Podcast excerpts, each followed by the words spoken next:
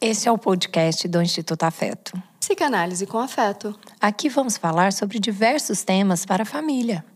Já parou para pensar que a psicanálise ela está em vários detalhes do nosso dia a dia? Como podemos usá-la para melhorar a qualidade das nossas relações, dos nossos vínculos? Eu, Georgia. Eu, Laura. Nós, Instituto Afeto. Conversaremos com você semanalmente sobre temas variados como maternidade, parentalidade, gestar, parir, criar os filhos, sobre vínculos e relações. Olha que coisa fantástica poder ter o Instituto Afeto na sua casa. Vem com a gente, vem escutar o que a gente tem para dizer.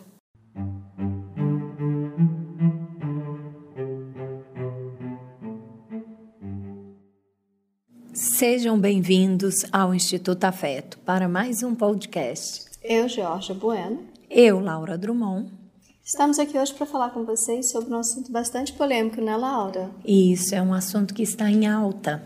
Muitas escolas, muitos papais e mamães, muitas, vou dizer assim, sociedades, comunidades têm discutido sobre essas séries né, que a gente tem assistido e que nossos filhos né, têm é, assistido, que tratam sobre violência. Então, hoje nós vamos tratar de uma delas que vem sendo polemizadas no mundo todo, que é a Round Six.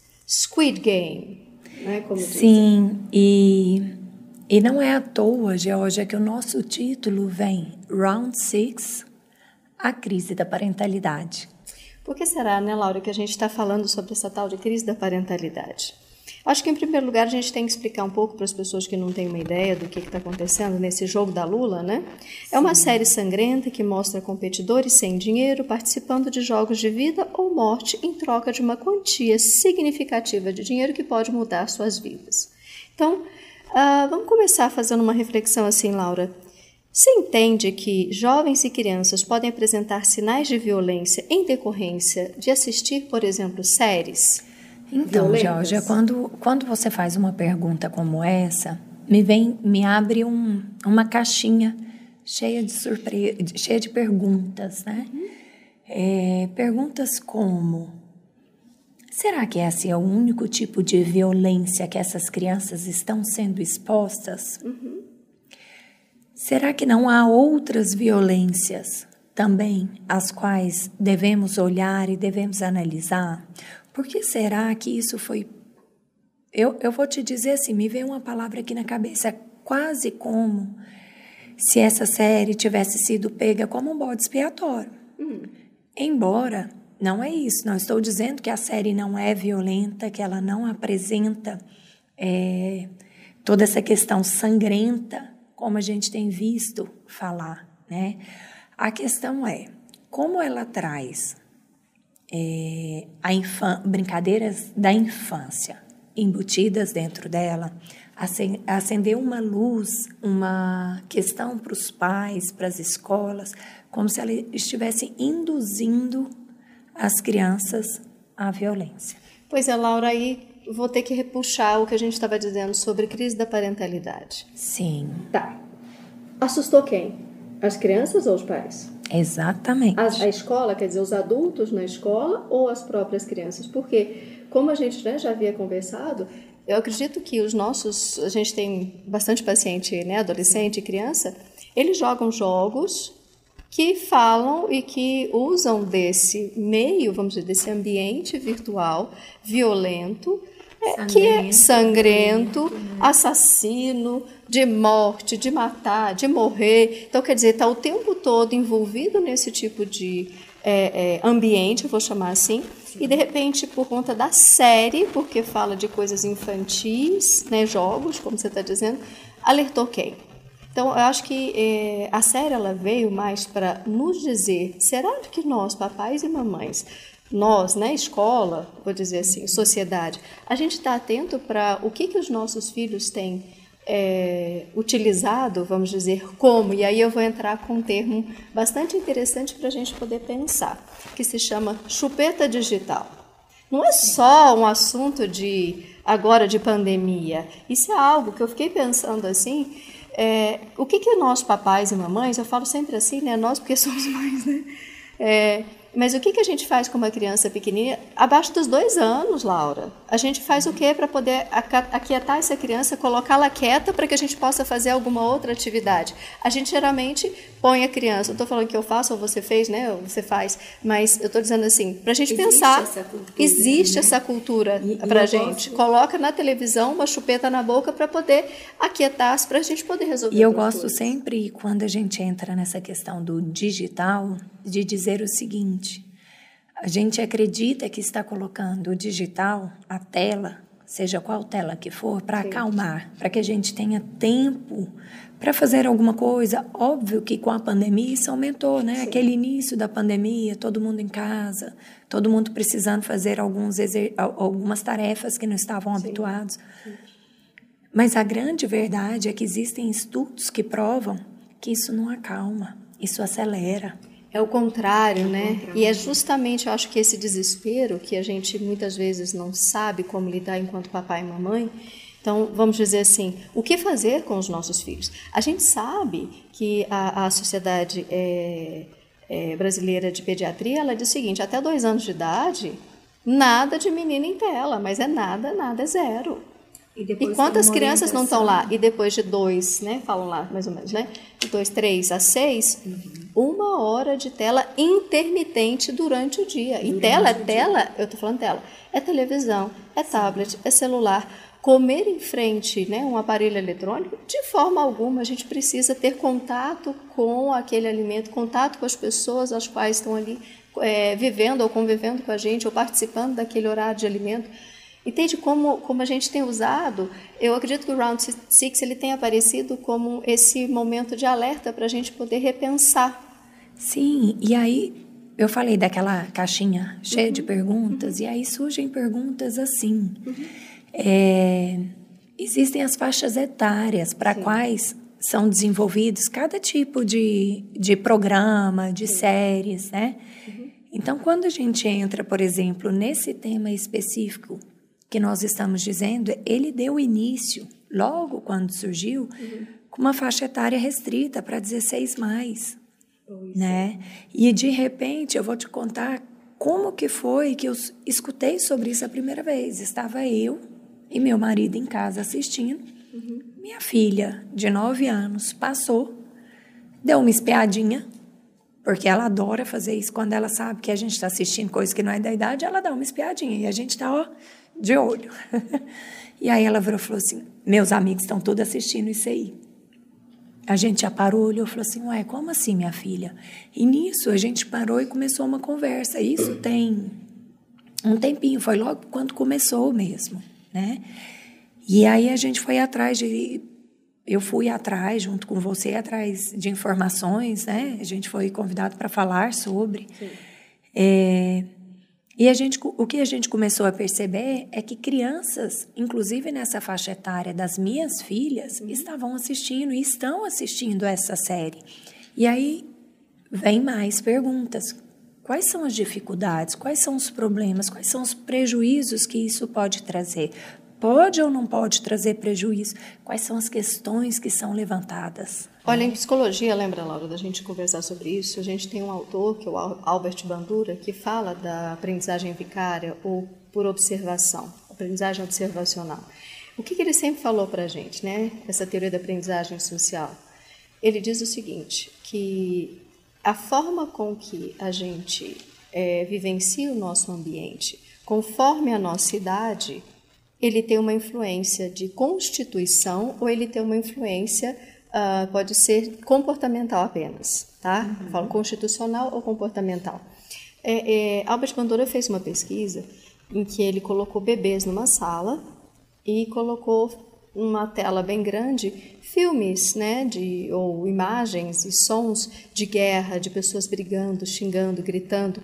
De repente, aqueles bebês que estavam ali pacificamente engatinhando, andando, brincando, começaram a brigar uns com os outros. Ele, num outro momento, colocou essas crianças numa sala, só com paisagens, com músicas tranquilas, né, meditativas, com a voz da mãe, com vozes serenas, tranquilas, e de repente você via essas crianças brincando, né, se relacionando de forma afável, afetuosa umas com as outras. Foi a partir então dessa pesquisa do Albert Bandura que criaram a censura. Você falou da tal da censura. censura né? Então, por que, que existe censura? Existe censura por quê? Porque nós entendemos que para cada idade existe uma possibilidade de compreensão e entendimento de determinado tipo de fato, acontecimento. E isso vai de acordo com esse desenvolvimento psíquico, né? Sim. Que tem um, existe um, uma linha de desenvolvimento, óbvio que cada criança, de acordo com o seu desenvolvimento, com as suas possibilidades, com, com as questões que enfrenta, com o dia a dia, né? Uhum. E isso precisa ser observado e precisa ser respeitado. E daí vem as perguntas, outras perguntas em cima disso, uhum. né? O que é feito a partir do momento que a gente percebe que alguma criança que não está dentro dessa faixa etária adequada entre em contato com esse conteúdo. Quais são os posicionamentos dos pais, né, desses pais com essas crianças? E aí eu te digo, Georgia, que eu tenho percebido, inclusive no próprio é, consultório, uhum. que muitas vezes os pais não têm consciência de que os filhos viram esses vídeos. Sim. Ou seja, não tem aquele momento de sentar e conversar sobre isso lá em casa. Quando a Lisa trouxe isso, embora ela não tenha assistido, ficou muito claro que ela tinha uma noção. Tinha um né? conhecimento porque escutou né, o comentário dos colegas. Bem profundo, porque assim, ela Sim. sabia cada uma das etapas dos jogos, de que forma que era eliminado, Sim. tudo, né?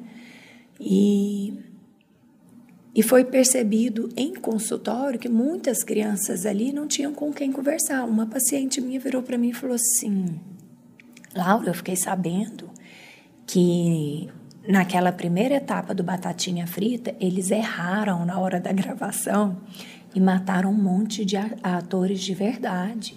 Nossa, olha a fantasia. Então, são inúmeras fantasias que seria necessário uma. A gente sabe que hoje no mundo que vivemos é muito complexo, embora tenha mil mecanismos aí da gente travar esse acesso das crianças uhum. em relação à idade, eles têm outros mil mecanismos de acessar essas informações, mesmo que não seja vendo, como foi o caso dentro da minha casa. Sentando e assistindo, né? Pois é, por isso que a gente fala da crise da parentalidade, não só como esse susto, mas como o que a gente, como, não o que, mas como a gente deve então criar as nossas crianças diante de um mundo que não é simplesmente uma série de TV. Como mas... acolher essas fantasias e dar significados, hum, direção. Mais que isso, né, Laura? Eu falo assim, eles estão aí em contato com jogos, né? Esses jogos, é, videogame mesmo, jogos de rede, assim por diante, que são jogos violentos. Sim. Então, primeira coisa, crianças que ainda não estão prontas para poder lidar com a fantasia, para poder lidar com o que é realidade, não conseguem ainda fazer essa distinção, a gente está falando de crianças, então, em construção. Sim. Então, vamos falar até 7, 8, 9, 10, 11 anos. A partir do momento até entrar na puberdade, não há ainda uma capacitação. O próprio Piaget fala para a gente né? que a partir só dos 12 anos é que o indivíduo ele entra numa fase é, de concretude, aonde ele consegue fazer uma separação entre o que é concreto, material, e o que é abstrato. E aí, para a gente, a gente diz fantasia, né? Ele fala, chama de abstrato. Então, concreto e abstrato. Mas vamos pensar o seguinte: o que, que seria, então, uma, um marco na vida, para nós pais compreendermos melhor, um marco na vida dos nossos filhos que nós podemos observar a partir do momento que o meu filho é capaz de discernir entre vida e morte, o que é morrer, acontece um problema comigo. Eu quero morrer. O que, o que, que esse menino, o que, que essa criança está falando? O que, que esse adolescente está dizendo? Eu consigo resolver os meus, a minha frustração morrendo? Se eu morro, a minha frustração passa?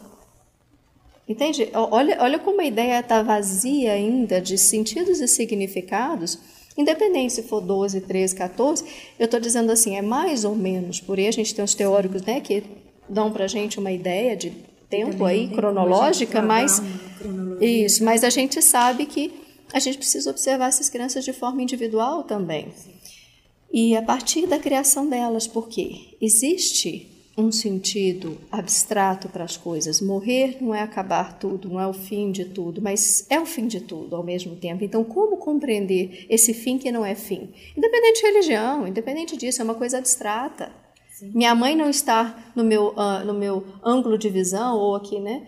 Próxima de mim, isso não quer dizer que ela deixou de existir. Para um bebê, uma mãe que sai do ângulo de visão dela, da, né, da distância de deixou visão de dela, existir. deixou de existir. Então, a partir do momento que meu filho compreende que dá para sair do ângulo de visão e ele sabe que a pessoa, que aquilo não deixa de existir, já é um início de uma compreensão que é algo que existe para além daquilo que é ele, para além daquilo que ele entende enquanto ali aquele momento e a própria existência dele. Existe a existência de outras pessoas. Então, você está vendo como demanda, a gente fala de novo de crise da parentalidade. Educar não é punir, nossa, o que a gente pega no consultório, né, Laura? Para mim, essa está sendo uma parte, assim, muito séria, sabe? É, nesses últimos tempos, porque muitos, muitos, muitos pais entendem a punição, a coer, não só a punição, mas a coerção como forma de é, ensinar, seria de educar os filhos. E não é, né, não é coagindo, não é ameaçando, não é punindo que a gente educa a gente precisa desde sempre. Lembra que a mãe, lá na amamentação psicoafetiva, o pai, lá no processo de amamentação psicoafetiva, o que, que a criança internaliza? Internaliza esse pai e essa mãe e a compreensão que eles têm do mundo. Entende? É a leitura que a mãe faz daquilo que o bebê sente no mundo é que vai fazer com que eu algum dia também olhe para o mundo e compreenda o que eu sinto diante dele, que pode ser diferente do seu, que pode ser diferente, diferente do outro, diferente do outro, do outro, do outro, porque cada um é cada um. Daí é até interessante, porque aí você foi falando e aí a gente vai construindo aquilo Sim. que a gente diz assim, nossa, o filho de fulano parece tanto com, né, tem o mesmo olhar, a mesma forma. Sim. Ou lá na frente exatamente o oposto, né? Formas diferentes, porque foram, é, a partir do que foi ofertado, escolheu o próprio caminho. A gente né? também tem que lembrar, muitas vezes, né, mamães passam por depressão pós-parto, terceirizam esses cuidados porque elas não se sentem é, aptas, é, aptas tá? ali naquele momento. Não tem problema algum, que bom, que bom que teve alguém que ofereceu. Então, o olhar ele vai ser muitas vezes diferente daquele daquela mamãe, mas vai ter coisas que parecem, coisas que são diferentes. A questão não é ser igual ou diferente, a questão é, é oferecer para os nossos filhos, para as nossas crianças, essa habilidade. Eu vou chamar, já estou indo para cognição, você está vendo, hein? Sim. A habilidade de diferenciar o que é real do que é fantasia. Criança de 5, 6 anos, Laura, seu trabalho de mestrado lá dos super-heróis, ela usa da fantasia para lidar com o medo da castração, com o medo do corte, com o medo da separação, seja menino ou seja menina. Eu sou uma princesa porque princesas não morrem, os pais morrem, mas as princesas não, porque sempre é assim, né? Nos super-heróis, super-herói tem pai, tem mãe? Foi, né? Elas são importantes e eu diria inerente ao ser humano, para que para que aprender a lidar com perdas e a gente está falando quando que eu passo a, quando que eu aprendo a lidar com a morte perdas Sim. A gente sabe um adulto que não teve um bom corte, um adulto que não sabe ou não, não soube fazer, ou não conseguiu fazer essa passagem, essa transposição, vamos dizer. Ele é um adulto que não consegue fazer luto. Sim. Porque ele não consegue fazer esse processo, ele não consegue construir um processo de abstração. Aí a gente diz assim, até sem falar de religião especificamente, mas no sentido assim, acreditar em Deus, acreditar naquilo que, se, que não se vê. Também faz parte de, dessa construção. Na verdade, aí eu volto Você até entende que não é nem questão, crença só. Sim, que a é gente é diz assim, é, é, é, é, o ter a fé, né? Em qualquer coisa que seja, não precisa Você entende? Ser, eu acreditar sem precisar ver. Sim.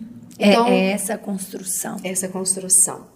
É uma construção difícil, viu? Não é uma construção fácil. Mas, e aí eu estava falando essa questão da coerção, sabe? Da, da punição. É, muitos papais e muitas mamães, eles ficam muito nesse aspecto da punição e da coerção, que seriam ameaças, é, e vão e fazem até, não é só ameaça, mas também vão lá e punem, então, a criança... Só que tá, a criança que ainda não tem uma, uma capacidade de compreensão do que é esse movimento agressivo que o pai e a mãe fazem, né, de encontro a ela, ela muitas vezes entende como desamor, Sim. como desafeto, como desvalor, como se ela não fosse passiva de ser amada, como se ela não fosse, não tivesse valor e assim ela se sente extremamente desamparada. São os adolescentes que chegam para gente, Laura. Sim. Muitos, não todos, né, claro, mas eu falo assim, muitos chegam desamparados, desvalorizados. Ô, Jorge, é importante, e é importante a gente colocar um, um detalhe uhum. aqui. Uhum. Quando a gente fala dessa, dessa punição, uhum. nós não estamos dizendo apenas da punição física, física. porque às vezes, uhum. às vezes é, fica com um, um sentimento assim, ah, mas então é, é, eu estou olhando aqui, eu não bato nos meus filhos e está tudo certo, né? Mas é a gente olhar a nossa ah, entrega, ah, a forma como se relaciona. Isso é só para deixar muito claro. Sim. Porque é o seguinte, lembra, coerção é ameaça. Sim. Então, eu não trato com outro com ameaça. Então, eu vou, ao invés de dizer assim, ó, oh, se você não fizer isso, por que, que você não fez isso? Olha só, não aguento mais receber chamada da escola, não aguento mais receber, é, é, sei lá, cartinha da professora, ligação do professor, por isso, agora por é isso, para aquilo, né? Agora, né, mensagem no WhatsApp, né? Vamos dizer assim, não é chegar e perguntar assim, ó, o que está acontecendo? Isso, logicamente, depende da idade, óbvio. Mas, assim, se for idade Sim. pequenininha, você está acompanhando, você está vendo, você já está é até sabendo o que está acontecendo. Mas eu falo assim, adolescentes, né? A idade, né? Mas, por exemplo, adolescentes aí, pré-adolescentes, adolescentes Gente, o que está acontecendo? Chegar e conversar. Minha filha, o que, que você está precisando? Até. O que está acontecendo? Até que não está que essa possível. criança ou esse adolescente se sinta acolhido, para que a gente possa escutar também o que eles têm a dizer. Eles não, olha, eu vou falar para você, o que eu vejo é justamente não há espaço para que esse adolescente fale. Porque já chega, a fala já chega assim cortante, ameaçadora e punitiva. Você entende? Nossa, eu escuto isso muito. E eu falo, gente, não é por aí. Vamos mudar. É, a preocupação é a mesma de todos os papais e mamães. Vou dizer, a nossa preocupação é a mesma. Porém, a forma de falar é que precisa ser mais cuidadosa. E essa, por exemplo, conversar sobre Round Six com o filho, conversar sobre violência, conversar sobre ambição, conversar se vale a pena a gente fazer tudo por um sonho, tudo né, para ter dinheiro para realizar um sonho, porque a gente sabe, né, uma das análises que a gente também entende de, do filme é que cada um desses personagens não era o dinheiro, o dinheiro era o meio pelo qual para conquistar aquilo que eles precisavam, que eles desejavam, né? Sim, cada um e, tinha um objetivo isso. específico. E o que, que a gente ensina para os nossos filhos? Eles nem desejam, Laura. Não estou falando as nossas, mas eu falo assim, muitos, muitos, né, muitos adolescentes que a gente conhece, né? é, a gente não ensina eles a desejar, a gente ensina eles a obedecer. Olha por que essa educação coercitiva, punitiva, ela tolhe a capacidade de construção de um desejo. Uhum. E a gente estava brincando agora mesmo, né? É, Sartre fala para gente que a liberdade não existe, mas existe sim a sensação de poder escolher. Eu falo assim, ué, se eu não dou a opção de escolher o que ele vai ganhar e o que ele vai perder com a escolha que ele faz, se ele vai levantar cedo, se ele vai assistir aula. Não é que opção, não há opção, vai assistir aula. Agora, eu preciso também dar um espaço entre o que ele tem que fazer, o dever, e ele precisa aprender com consequências da vida dele através das escolhas que ele faz, porque se eu faço as escolhas por ele, eles não vão querer assumir as consequências ruins. Sim. Agora, se eles fazem a escolha, eles vão arcar com essas consequências. Óbvio que a gente arca junto, porque filho, a gente arca junto. Isso que Mas, eu ia dizer. O que a gente vê também muitas vezes, o, o George, às vezes é uma dificuldade desses pais em permitir que os filhos colham essas essas consequências. E aí no ensino é. uma coisa chamada, Laura? Frustração. Não sabe frustrar. As nossas crianças não sabem frustrar. Essa pandemia piorou demais, essa chupeta digital. Uó, Essa assim. questão da frustração e chupeta digital me lembra assim uma história que eu eu sempre trouxe muito isso na fala, né? É, é uma série, me veio aqui a imagem, é, carros com, com TVs, uhum. né? Ah, não, mas é só para a criança ficar mais calma. É para distrair. Em, distrair. Laura, pensa isso. O que, que eu estou ensinando para meu filho? A não pensar, Ah, a distrair. Literalmente, a não pensar. Aí você põe o Então, menino na frente de uma tela, fala que ele tem que assistir a aula, sendo que tela foi, foi a vida inteira ensinado para ele que era para distração. Deixa o papai sentado, que o papai está assistindo é, o jornal, está assistindo o jogo, para descansar, porque ele trabalhou Não, o dia e, e inteiro. me veio essa Olha cena isso. específica das crianças que fazem esse movimento dentro do carro, por exemplo, de ir e vir, por exemplo, de uma aula, assistindo tela. Ir e vir de uma viagem, assistindo tela. O tempo inteiro. Então, tela é para distração, não é para aprendizagem. Você entende a diferença? E, e aí, quando, quando nós entramos nisso, eu lembrei aqui já de algumas vezes a gente fazendo dentro da minha casa uma viagem um pouco mais distante, não muito distante, mas quatro horas de viagem. E as minhas meninas sempre perguntaram: Mamãe, posso, posso levar meu tablet? Não. Ué, mas por quê? O que, que nós temos que fazer? A gente conversa, vocês podem dormir, vocês podem pensar. Cantar. Quanto a criatividade, o quanto é necessário esse ócio, cadê? Sim. Nós não temos mais direito de ter esse ócio, né? A gente tá e, e a gente ensina isso. A mente sempre, A ficar vazia, a mente tá relaxada. é acelerada e buscando algo. Cadê esse momento? Aí eu vou entrar num negócio seríssimo, neuropsicologia, eu vou entrar. O que, que acontece com a chupeta digital? O que, que acontece né, com essa é, disposição que a gente coloca de tela para os nossos filhos? A gente muda um sistema chamado sistema dopaminérgico, que é o nosso sistema de recompensa e prazer. Então, mudou, eles não toleram. A gente volta ao processo né, de baixa tolerância à frustração, onde eles não toleram mais ficar desse tantinho esperando. Se eles esperarem. Ou a gente esperava a mãe da gente a tarde inteira, acabava a aula, não era assim? Eu não podia buscar, a gente ficava lá esperando, bonitinho. Tia, dá uma coisa pra gente comer, depois minha mãe paga, né? Porque minha mãe não pôde vir buscar. E a gente ficava de boa, não ficava? Fazia Arrumava tarefa. que brincar, Arrumava- pegava uma pedrinha, riscava o chão, Fazia aqueles negocinhos de pegar. papel. A gente se virava nos 30. Tava aqui lembrando que esse fim de semana, ontem tava tomando sorvete com as meninas enquanto esperava o sorvete. Elas pegaram um guardanapo, começaram a picotar, fizeram seis bolinhas e foram brincar, tipo palitinho na mão, sabe? Não tinha palitinho, não tinha. Tinha o telefone, mas não era uma opção. Sim. Não é opção. Você entende isso? Não é uma opção. Só E que aí? nós não acostumamos com isso, né? E aí Não mais. Não estamos mais. me vem essa questão dessa crise da parentalidade, né? Dessa entrega também, dessa disponibilidade. Sim. Não é fácil, Georgia, é estar disponível. Não, não é mesmo não.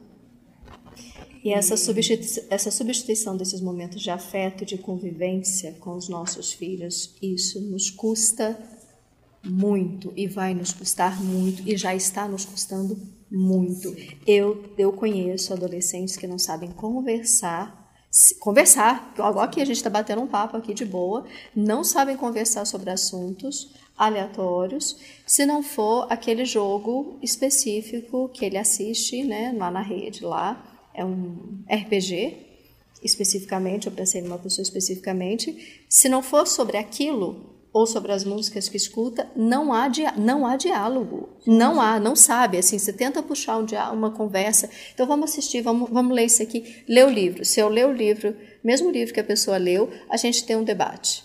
E fantástico o debate. Uma pessoa inteligente, capacitada, você vê que tem, os processos cognitivos estão todos ali. Mas não tem o quê? Uma, uma disponibilidade para viver, para estar na vida, para estar com os outros, sabe? É não tem. interessante porque me veio isso. Eu não, não sei quem é, né? Mas Uhum, me veio assim, esse estar disponível para o outro. Sim.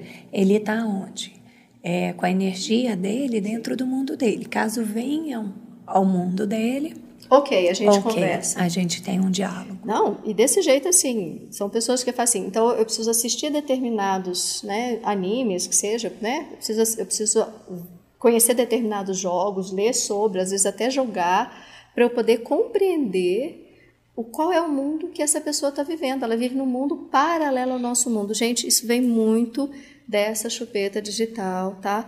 Ah, e eu vou falar mais uma coisa. A gente falou dessa questão até os dois anos de idade, nada de tela. Por quê? Porque a criança ela está formando esse primeiro momento o seu, ah, as suas conexões neuronais.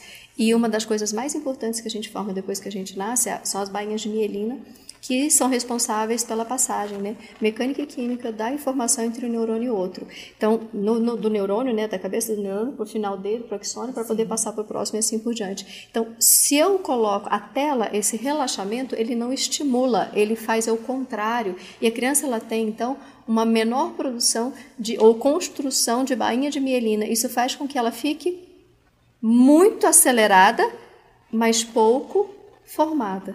Uhum. Olha como é que, olha, olha o quanto isso prejudica isso é uma essa neurociência, formação. Né? É, isso é neurociência, tá, gente? Isso é pesquisa, tá? Isso é uma pesquisa. É, e aí, voltando lá para essa questão, não que a gente tenha saído, mas trazendo o Round Six para uhum. cá, é, quando a gente foi decidiu, queríamos falar sobre isso, é, tem jeito de a gente fazer uma pegada, um olhar para cada detalhe desse filme, né? A gente poderia fazer uma análise do filme ou uma análise é, de como isso tem repercutido, de cada um desses é, personagens que foram criados, mas nós decidimos que iríamos fazer esse olhar para essa repercussão que aconteceu dentro da nossa sociedade.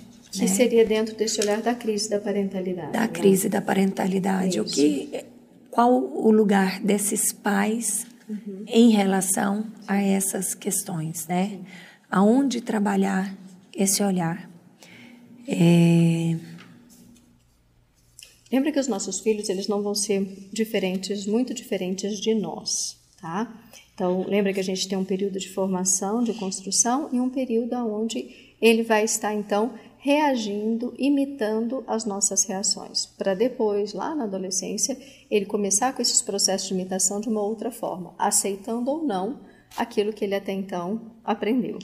Então, é, uma das coisas. Descobrindo a própria, a própria forma, né? Sim.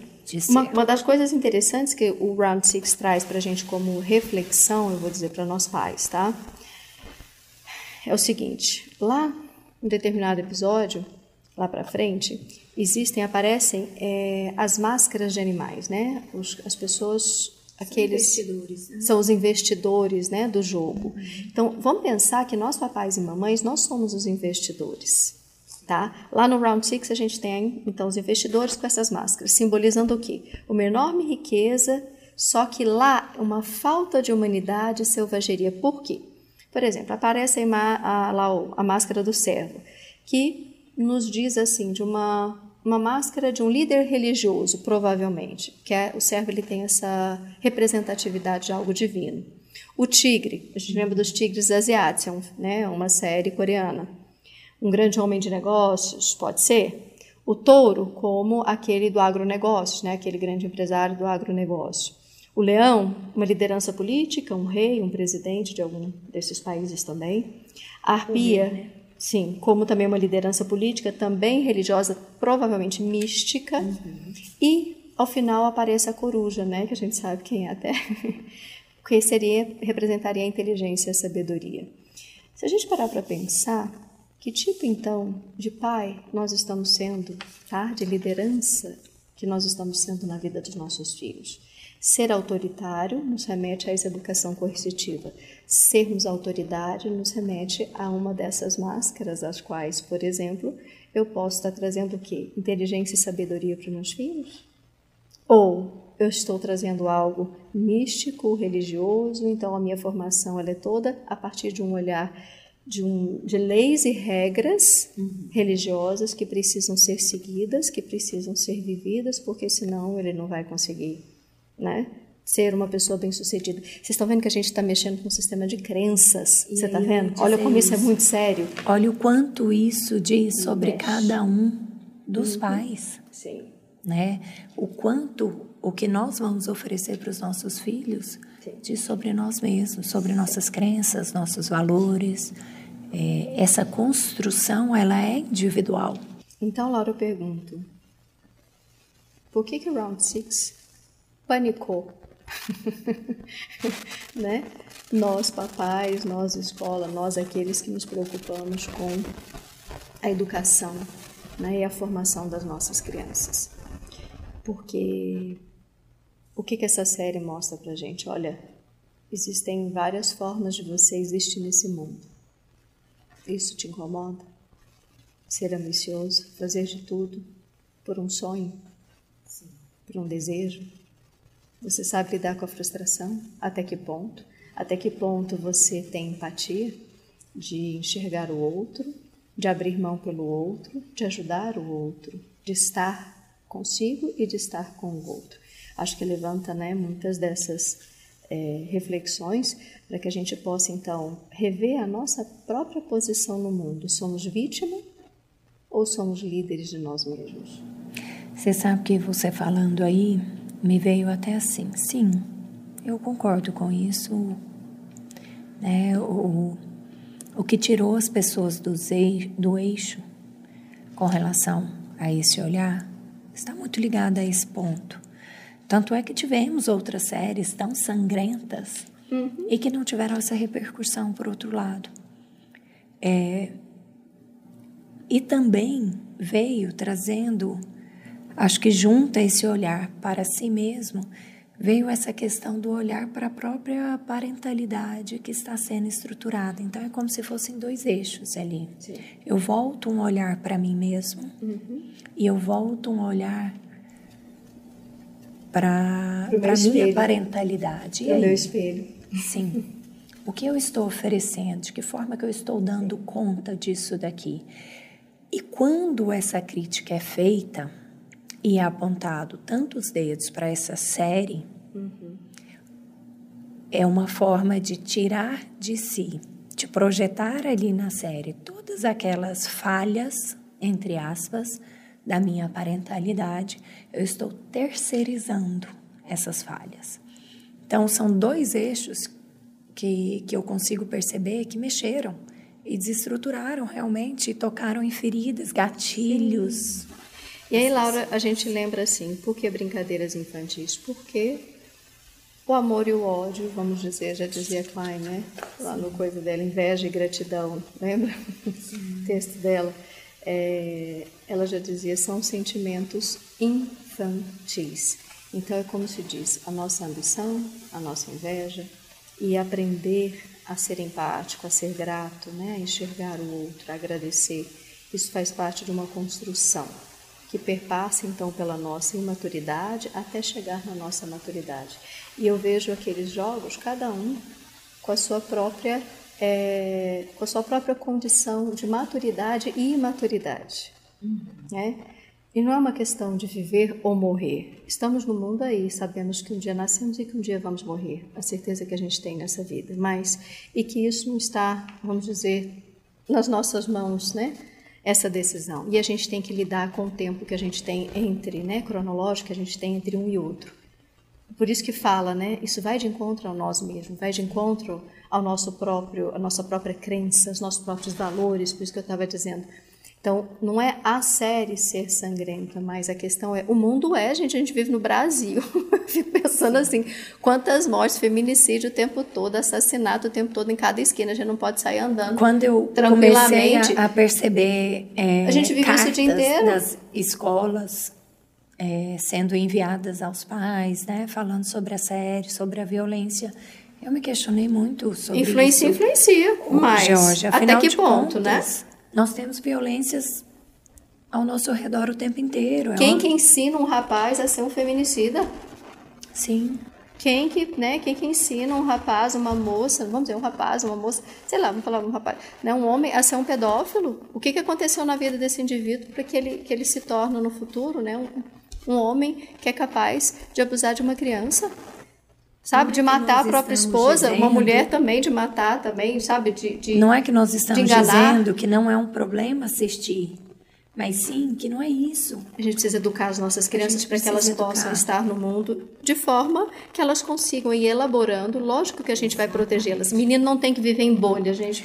Nossa, Essa por favor. é a grande palavra. Essa que a, é a gente consiga auxiliar para que eles consigam elaborar todas essas questões que eles vão encontrar na vida. Como você disse, a Lisa não assistiu, mas ela assistiu. De que forma? Escutando os colegas. Sim.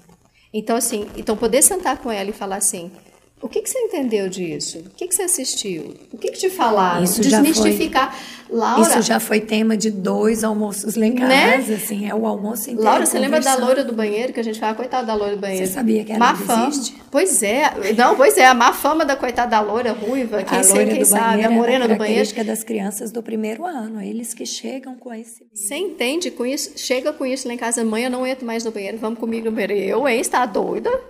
Eu tenho com o menino querendo no banheiro. Que Não, mãe, pode, pode ter uma... Aí até que conta, né? Porque eles ficam nessa... É, porque aí, medo. aí eles começam a fazer com a próxima Isso, geração, né? Isso, ainda tem, ainda tem isso. E aí a gente fala assim, quer saber? Bora lá ver essa loira, dá a mão aqui, como é que tem que apertar, o que, que tem que gritar aqui dentro desse banheiro. Deixa eu ver como é que é esse negócio aqui. Que eu quero ver, eu quero dar de cara com essa pessoa aqui. Vem em mim! Me apresenta aí. Me apresenta aí. Vem cá, por favor, muito obrigada. O que que a senhora está fazendo aqui? Dá licença da minha casa. A senhora não é bem-vinda, não é convidada. Você não fica aí. Posa aí, vamos conversar. Vamos, vamos curtir uma amizade. Sabe assim, ensinar para eles que isso não existe. Tá vendo? É uma questão de fantasia e realidade. Lidar com isso. Olha as idades. É, é o amparo, Georgia. No final das contas, o que está acontecendo Sim. nesse momento que você está colocando? É, ah, vem cá, vamos conversar. Você está amparando aquela fantasia, está conversando, está entregue, está disponível mais uma vez. Isso. É, a gente nada, nada, nada e chega na disponibilidade. Pois é. E aí fica então essa ideia para vocês, papais e mamães, né? Pessoas que estão aí assistindo, que vão escutar esse podcast. Fica aí a ideia para vocês, como vocês têm lidado com a frustração, como vocês têm lidado com as suas escolhas, com a frustração e com os prazeres que cada escolha traz. E, principalmente, como você tem lidado com a realidade e com a fantasia na sua vida.